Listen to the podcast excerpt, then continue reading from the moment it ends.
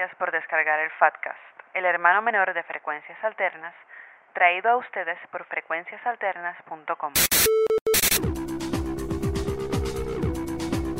Esto es el Fatcast, tu oportunidad de conocer bandas y proyectos puertorriqueños de relevancia. El Fatcast te presenta cada dos semanas un proyecto independiente diferente.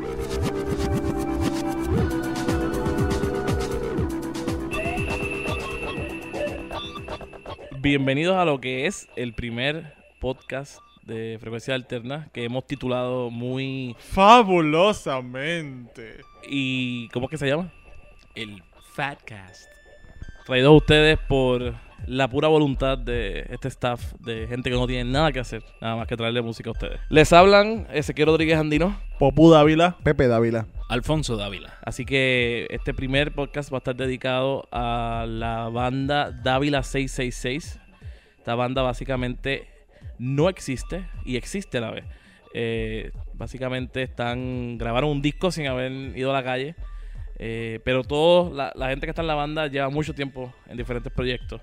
Y lo que vamos a hacer es que vamos a escuchar música de ellos y vamos a estar reaccionando a, su música. Y vamos a empezar entonces con la primera selección musical para que sepan de qué vamos a estar hablando y luego, y luego le vamos a dar los datos de la banda. La van a escuchar y yo sé que les va a gustar. Así que empezamos primero con Basura.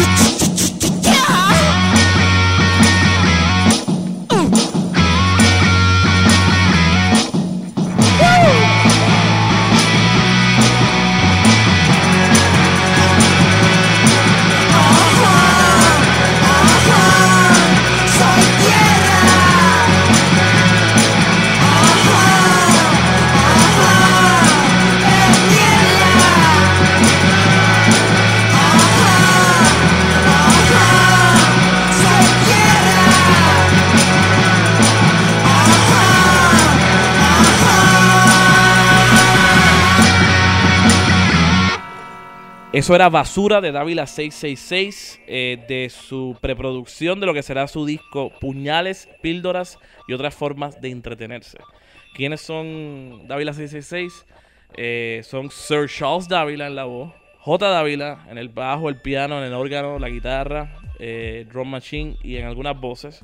Johnny Otis Dávila en el lead guitar, Miss Dávila en la guitarra rítmica, P. Dávila en la batería, Ángel Dávila en las panderetas, Irma Dávila en más panderetas y en back vocals. Esa familia de Ávila es bien grande en realidad.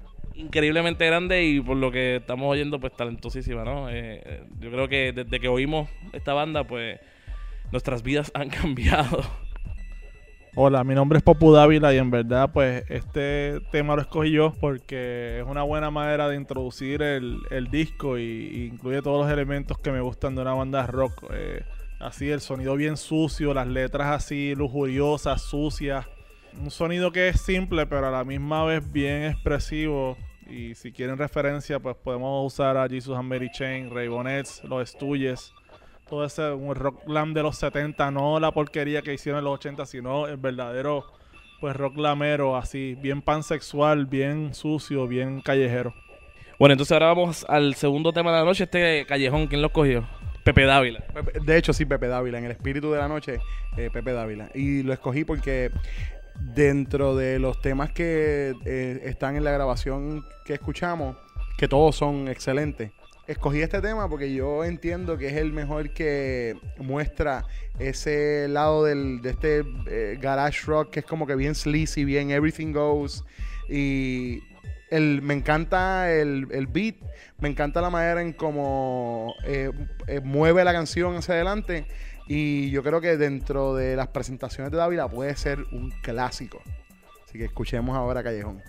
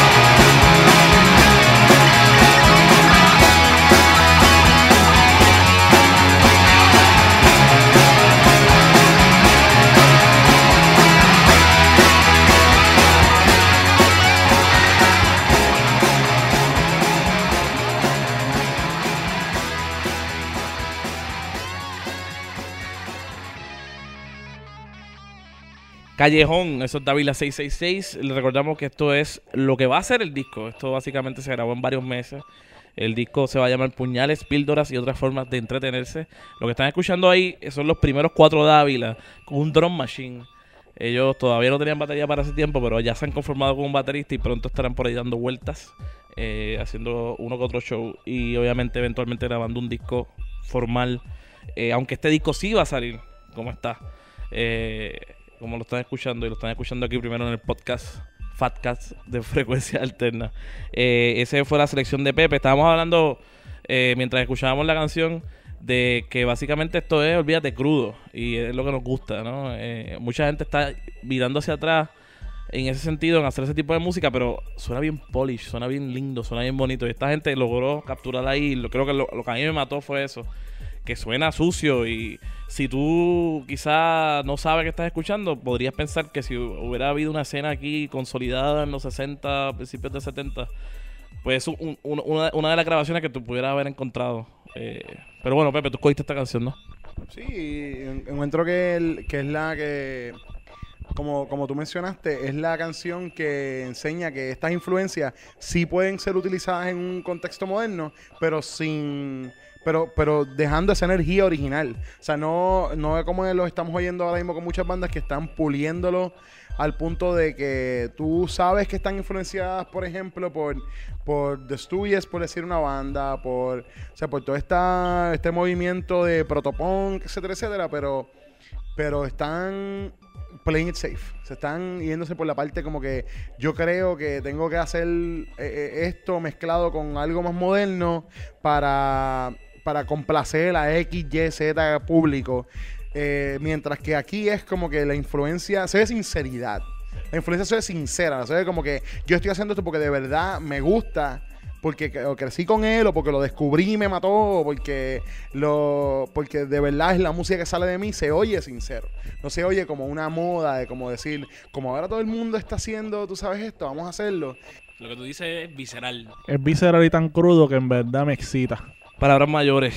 Una de las cosas importantes también en tener en mente es que esta gente que está haciendo esta música viene de lugares que vamos a mantener la mística de la banda, pero vienen de lugares eh, que parecieran ser bastante distantes. Parecieran, porque si uno se pone a estudiar, no están lejos. Pero aquí hay miembros de la banda de hip hop ciencia ficción. Hay miembros de Crisálida. Hay miembros de Los Bellos y la Bestia. Y Los Bellos y la Bestia. Hay miembros de Rosmedea y de Salmonella. Todos son proyectos puertorriqueños que de- definitivamente no están en esta onda. Y el que hayan se hayan encontrado y hayan visto que tienen en común esto que está saliendo, pues yo creo que lo hace más sincero todavía. Ahora vamos con Alfonso que nos va a dar lo que va a ser la última canción de este podcast. La última canción del Fatcast, la que yo escogí es El Creador del Mar.